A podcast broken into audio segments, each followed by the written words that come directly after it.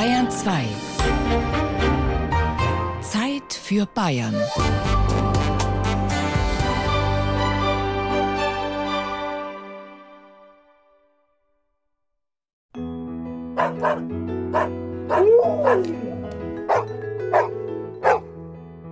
Hey. Na, Charlie? Ja, komm her. Ja, ja, ja, ja. Na, komm. Ja, komm. Es ist 8 Uhr morgens. Für Johannes Schweiger beginnt der Arbeitstag mit einem festen Ritual. Der Charlie, der kommt morgens immer, kommt dann langsam hier herangetappt, guckt durchs Fenster durch und guckt, ob ich da bin.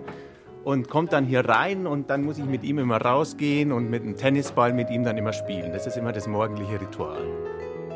Charlie ist ein beiger Labrador, dreieinhalb Jahre alt, aufgeweckt, unternehmungslustig und manchmal ganz schön stürmisch.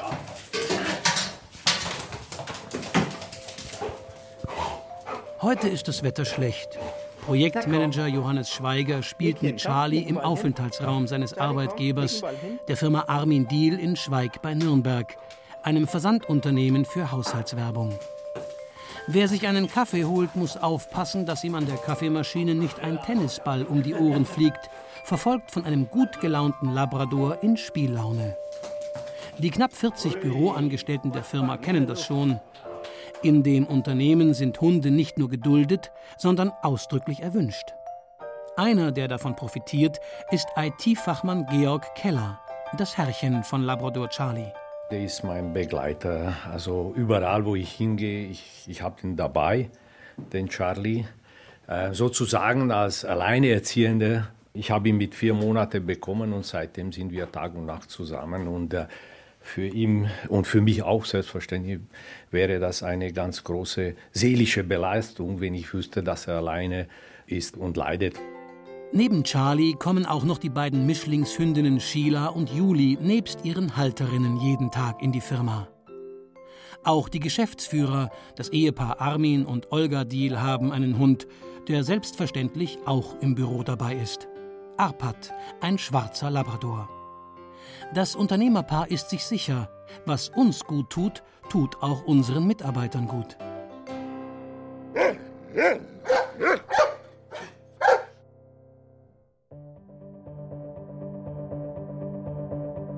Wölfe sind neugierige Tiere.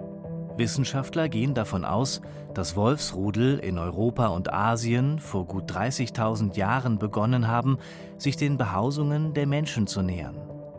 Die Tiere hofften auf Essensreste und Abfälle. Nach und nach entstand eine Zweckgemeinschaft. Die Wölfe halfen den Menschen beim Jagen, dafür bekamen sie Futter. Doch die Menschen beließen es nicht dabei. Sie begannen, den Wolfsrudeln einen Teil ihrer Jungtiere wegzunehmen und diese selbst mit der Hand aufzuziehen. Diese gezähmten Wölfe veränderten im Laufe der Jahrhunderte ihre Gestalt.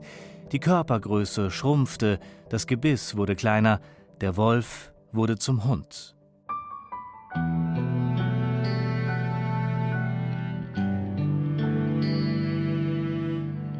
Mit dem Zähmen sei es so eine Sache, schreibt Antoine de Saint-Exupéry im Kleinen Prinzen.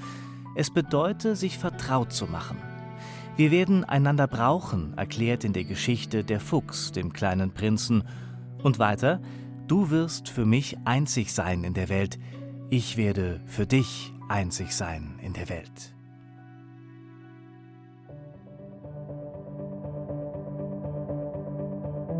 Der Mensch hat den Hund zu seinem treuesten Begleiter gemacht. Er hat damit Verantwortung für dessen Wohlergehen übernommen. Die Beziehung zwischen Mensch und Hund sei einzigartig, sagt Manfred Burdig, Hundetrainer aus Kronach. Der Hund habe als einziges Tier die Bereitschaft und auch das Bedürfnis, mit dem Menschen eine soziale Bindung einzugehen. Burdig weiß, dass diese außergewöhnliche Nähe zwischen Mensch und Hund in der modernen Arbeitswelt nicht konfliktfrei ist. Aber, so der Hundetrainer, ein Hund am Arbeitsplatz habe auch für den Arbeitgeber Vorteile. Wenn ich Hundehalter bin und ich kann meinen Hund nicht mit auf die Arbeit nehmen, dann steigt bei diesen Menschen im Verlaufe des Arbeitstages der Stresspegel an weil man sich vielleicht Gedanken macht, ja, wird mein Hund noch brav zu Hause sein, was wird er denn machen? Ja, man will auch nach Hause mit seinem Hund raus. Und wenn der Hund aber mit auf der Arbeit ist, dann ist dieser Stressfaktor weg. Und dann macht es dem Arbeitnehmer interessanterweise auch nichts aus, wenn er mal länger bleibt, ja, auch wenn die Überstunde dann nicht aufgeschrieben oder nicht bezahlt wird. Und es ist zum Beispiel so, dass vielen Hundehaltern, die ihren Hund mit auf die Arbeit nehmen dürfen, ja, das viel wichtiger ist, wie zum Beispiel eine Gehaltserhöhung.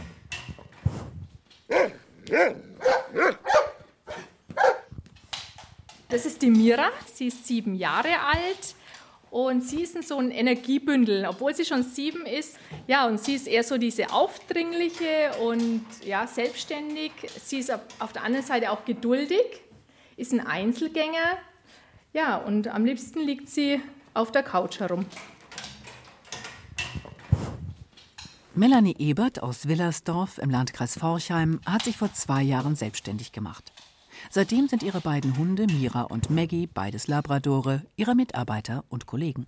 Das ist die Maggie. Sie ist eineinhalb Jahre alt, ist eher die ruhige, obwohl sie noch so jung ist. Ja, und sie ist so der Teamplayer und arbeitet gern mit Menschen zusammen. Und sie spielt natürlich sehr gern mit ihrer Kollegin der Mira, die sich dann auch immer wieder zwischendrin aufpushen so wie es in Unternehmen auch ist. Ja. Wenn zwei sich verbünden, gibt es Action.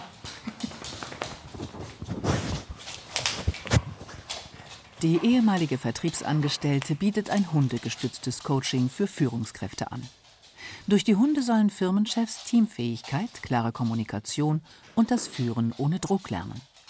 Die Hunde fungieren dabei als Stellvertreter für die Mitarbeiter. Zum Beispiel eine Standardübung ist, dass die Führungskraft mit dem Hund gemeinsam eine Strecke zurücklegt und dann die Strecke wieder zurückkommt und das Ganze dann auch ohne Leine probiert.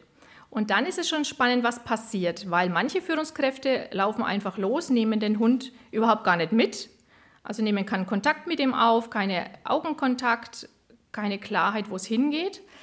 Ja, und dann ziehen sie den Mitarbeiter bzw. den Hund, der als Mitarbeiter fungiert, einfach hinterher.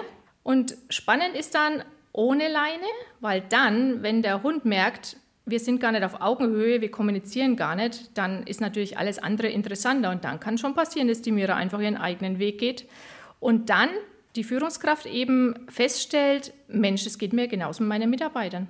Melanie Ebert legt Wert darauf, dass Mira und Maggie nicht dressiert sind und keine spezielle Ausbildung durchlaufen haben. Sie sollen ihr natürliches Verhalten zeigen. Denn die Reaktion des Hundes auf die Führungsqualitäten der Menschen ist unmittelbar und unverfälscht, sagt Ebert. Der Hund ist ja wertfrei. Und das ist oft, was den Führungskräften fehlt, diese objektive Betrachtung. Die Führungskraft bekommt ja selten Feedback von Mitarbeitern, weil Mitarbeiter sich oft nicht trauen, ein Feedback zu geben. Und der Hund, der spiegelt es wertfrei. Und ein Hund unterscheidet nicht nach Status, nach Rang, nach Geschlecht. Der Hund hat Respekt vor Menschen, die wirklich eine Ausstrahlung haben die Charakter haben, die eine Präsenz an den Tag legen, weil er unterscheidet nicht, ob der Mensch eine Krawatte trägt und ein, vielleicht ein Banker ist oder ob er Straßenkehrer ist. Also für den Hund sind alle gleich. Melanie Ebert macht sich zunutze, dass Hunde mit Menschen zusammenarbeiten wollen. Allerdings funktioniert das nicht durch Druck oder Zwang. Damit ein Hund mitarbeitet, braucht es drei Dinge. Eine klare Kommunikation, ein deutliches Ziel vor Augen und Konsequenz. Keine schlechten Voraussetzungen, um auch menschliche Teams zu leiten, findet Ebert.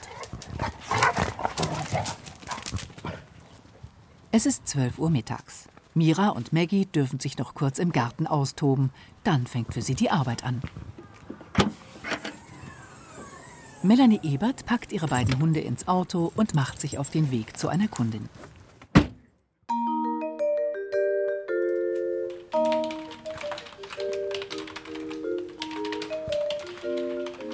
Beim Werbeversandunternehmen Armin Diel in Schweig bei Nürnberg döst Mischlingshündin Juli seit vier Stunden in ihrer Box vor sich hin.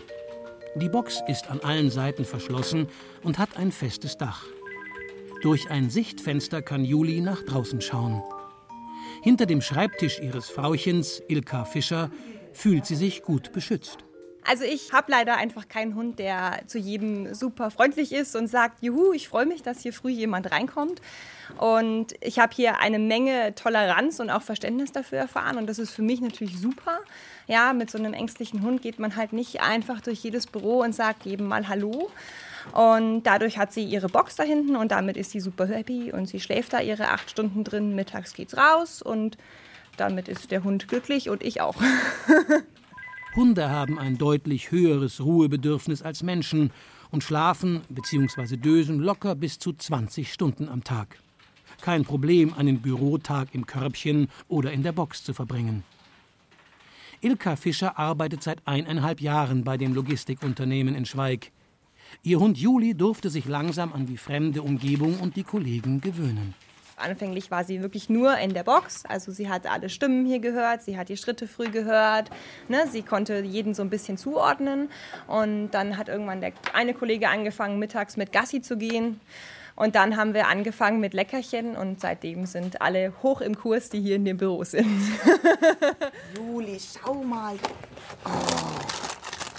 Jetzt hier die feinen Schleckerli langsam. Der Hund sei eine Bereicherung für die Bürogemeinschaft, sagt Karin Popp.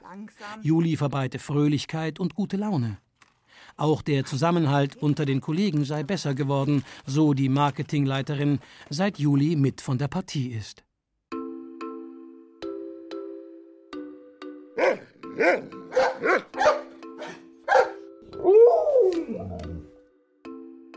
Es ist ganz seltsam, ja, man kann das nicht in Statistiken fassen, aber es ist einfach zu beobachten, wenn ein Hund im Raum ist, der vielleicht auch noch ganz nett und lieb aussieht, hält man sich möglicherweise mit vielleicht auch verbalen Auseinandersetzungen gegenüber Kollegen zurück. So, man will ja auch den Hund nicht stören und er schläft gerade so friedlich in seinem Körbchen. Wer einen Hund streichelt, der kann sich nicht gleichzeitig streiten. Schon mal probiert? Es funktioniert nicht. Dieser Zusammenhang ist wissenschaftlich untersucht. Die Hormone sind verantwortlich, sagt Hundetrainer Manfred Burdig. In dem Moment, wo ein Hund im Raum ist, wird ein Hormon ausgeschüttet. Dieses Hormon nennt sich Oxytocin, im Jargon Kuschelhormon oder Sozialkleber. Und je mehr Interaktivität ich mit dem Hund ausübe, umso mehr Oxytocin wird ausgeschüttet. Und zwar sowohl beim Tier als auch beim Mensch. Und unabhängig davon, ob ich jetzt Besitzer bin oder nicht Hundebesitzer bin. Also auch der normale Kollege, der mit dem Hund nichts am Hut hat und den Hund einfach streichelt, bei dem wird Oxytocin ausgeschüttet. Und Oxytocin ist ein Hormon, das Stress abbaut, das Stress entgegenwirkt. Oxytocin ist der natürliche Gegenspieler von Cortisol als Stresshormon. Dieses Zusammenspiel der Hormone funktioniert übrigens auch mit anderen Haustieren, mit Katzen zum Beispiel. Trotzdem gibt es nur selten Bürokatzen. Das liegt allerdings nicht am Menschen, sondern an der Katze.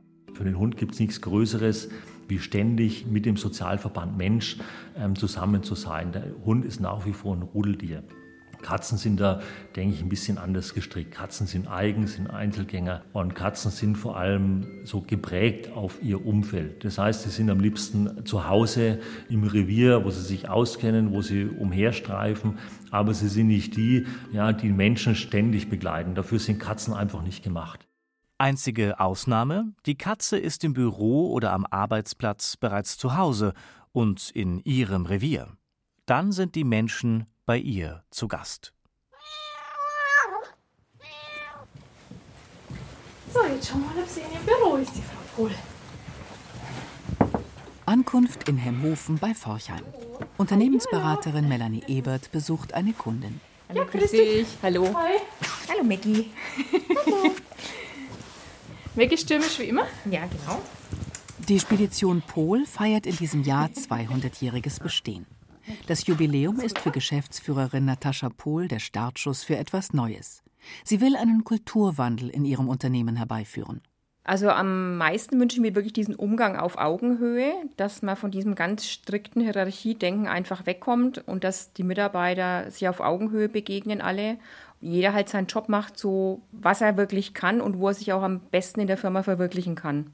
Melanie Eberts Hunde, Mira und Maggie, sollen bei dem Kulturwandel helfen. Die Teamleiter der Firma nehmen am hundegestützten Coaching teil. Wer Angst vor Hunden hat, wird langsam mit Eberts Hilfe an die Hunde herangeführt. Geschäftsführerin Pohl erhofft sich schnellere und bessere Ergebnisse als von einem klassischen Coaching. Wenn wir jetzt ein Führungskräftetraining machen und sagen jetzt der Führungskraft, du bist jetzt nicht durchsetzungsstark vielleicht oder nicht so, wie wir uns das wünschen würden, dann ist das ja immer alles nur gesprochenes Wort. Und ähm, die Frage ist, wie kommt das an? Und in dem Moment, wo man den Hund sozusagen mit dazu nimmt, hat der Mitarbeiter dann, glaube ich, auch ein Aha-Erlebnis und weiß dann auch, ähm, stimmt, das spiegelt mich irgendwie wieder und der Hund, der läuft jetzt nicht eben so, wie er laufen soll oder macht jetzt das gar nicht, was ich sage. Ich denke, so ein Hund, das bringt dann einfach Herz und Kopf in Einklang. Und wie sich das anfühlt, kann Natascha Pohl gleich selbst ausprobieren. So, also das ist der Mitarbeiter, die Maggie. Mhm. So, Natascha, deine Aufgabe ist es jetzt, hier vorzulaufen, wieder zurückzulaufen. Ja. Und dann das Ganze nochmal ohne Leine zu machen. Okay. Die Geschäftsführerin hat kurz Augenkontakt mit Labradorhündin Maggie und läuft dann mit dem Hund an der Leine den Gang vor ihrem Büro auf und ab. Pol läuft aufrecht, mit festem Schritt und ohne zu zögern. Maggie trabt wie selbstverständlich neben ihr her. So, Natascha, wie ging es dir in der Übung? Ja, also am Anfang mit der Leine fühlt man sich ein bisschen sicherer, weil man sagt, na, der Hund ist ja auf alle Fälle dabei. Und ohne Leine war es jetzt auch noch mal so ein bisschen, dass ich mir jetzt überlegt habe, kommt er denn tatsächlich mit? Also da habe ich mich noch mal ein bisschen öfters umgedreht, ob es vielleicht nicht stehen bleibt oder wieder zurückläuft. Ja, spannend, weil ohne Leine ist ja genauso mitgegangen. Ja. Jetzt ist die Frage, welchen Unterschied macht vielleicht da das Denken aus? Ja, wahrscheinlich einen großen Unterschied, weil wie gesagt, das war für mich so ein bisschen Unsicherheit. Die Unsicherheit war unbegründet. Maggie blieb auch ohne Leine an Natascha Pohls Seite, ließ sich weder von Spielzeug noch Leckerlis ablenken. Und das ist es oft, was wir von Hunden lernen können. Die Hunde zweifeln nicht, weil Hunde, die überlegen nicht, schaffe ich es, den Hasen zu erwischen oder nicht. Also ja, ein Hund rennt einfach los und wir Menschen, wir bremsen uns oft selbst.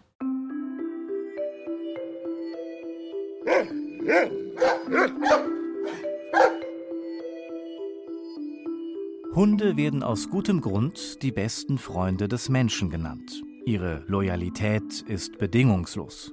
Sie beurteilen nicht, sie werten nicht, sie sind einfach da. Diesen Wesenszug machen sich auch Schulen zunutze, zum Beispiel beim Einsatz von Lesehunden.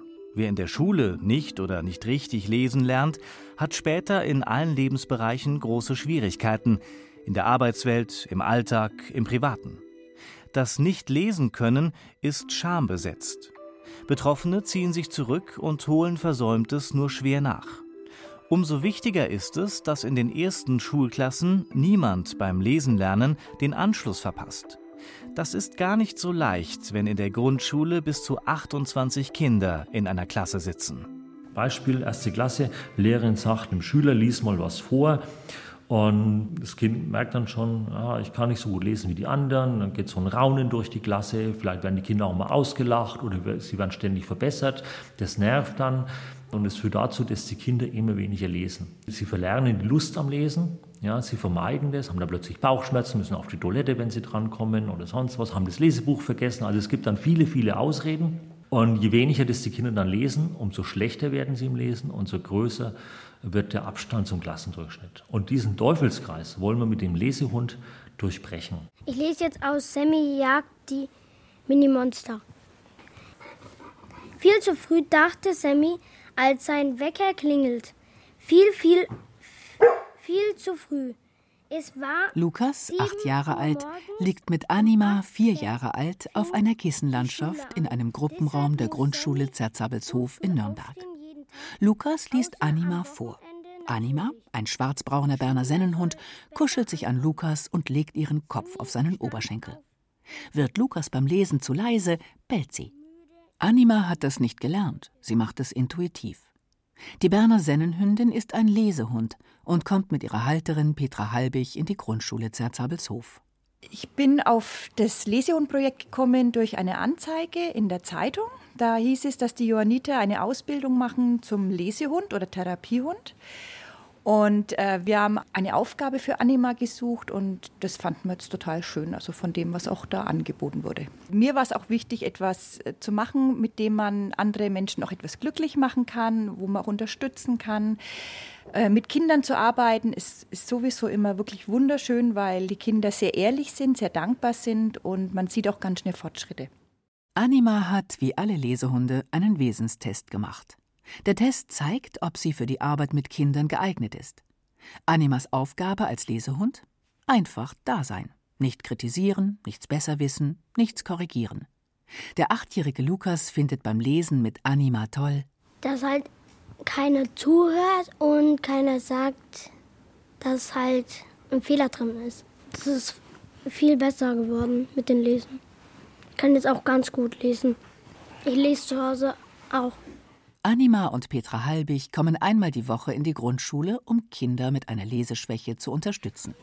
Hallo, ihr Süßen. Hallöle. Hallo. So. Zuerst darf die ganze Klasse von Lehrerin Heike Binder den Hund begrüßen. Erst dann beginnt die eigentliche Leseübung mit einem bis maximal vier Kindern. Der Hund ist für die ganze Klassengemeinschaft eine Bereicherung.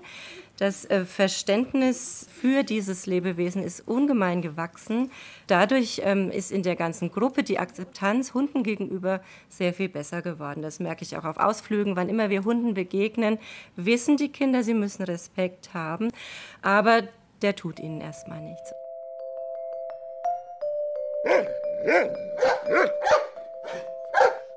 Arpad, komm mal her, komm, komm her.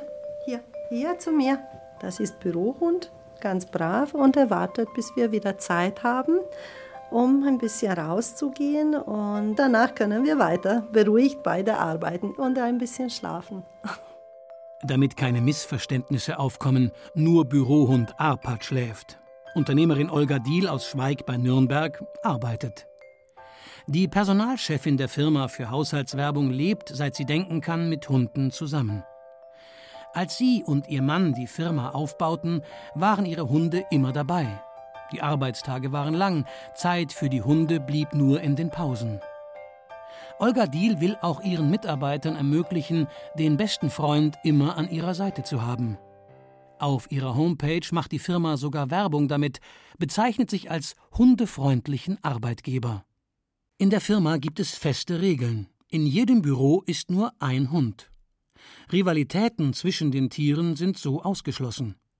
Und es gibt auch hundefreie Arbeitsbereiche für Mitarbeiter, die die Nähe zu den vierbeinigen Begleitern nicht so schätzen, wie zum Beispiel Michael Kawa. Für mich gehören die nicht in den Büroalltag. Ja, wenn mal kurzfristig einer da ist, ja, okay, aber jeden Tag die volle Zeit, die volle Arbeitszeit, ja, ist meiner Meinung nach nicht unbedingt so optimal. Ich bin da, um zu arbeiten, ja, äh, und, und nicht um auf, auf ein Tier aufzupassen. Ab und zu macht man sich seine Gedanken, Mensch, werden da vielleicht falsche Prioritäten gesetzt oder so, aber äh, grundsätzlich ist es die Entscheidung der Geschäftsleitung und damit ja, muss, ich, muss ich akzeptieren, ja.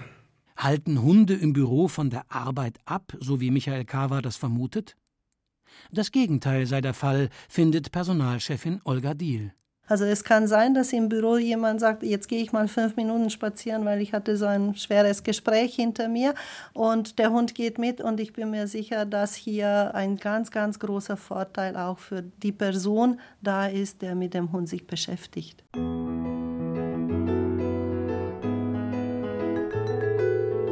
Wer seinen Hund mit zur Arbeit nehmen kann, hat Glück und einen verständnisvollen Arbeitgeber. Eine wirkliche Kultur für Bürohunde gebe es in Deutschland noch nicht, sagt der Kronacher Hundetrainer Manfred Bodig. Viele Arbeitgeber hätten noch nicht erkannt, dass ein Bürohund die Stimmung im Team verbessern und den Stresspegel senken kann.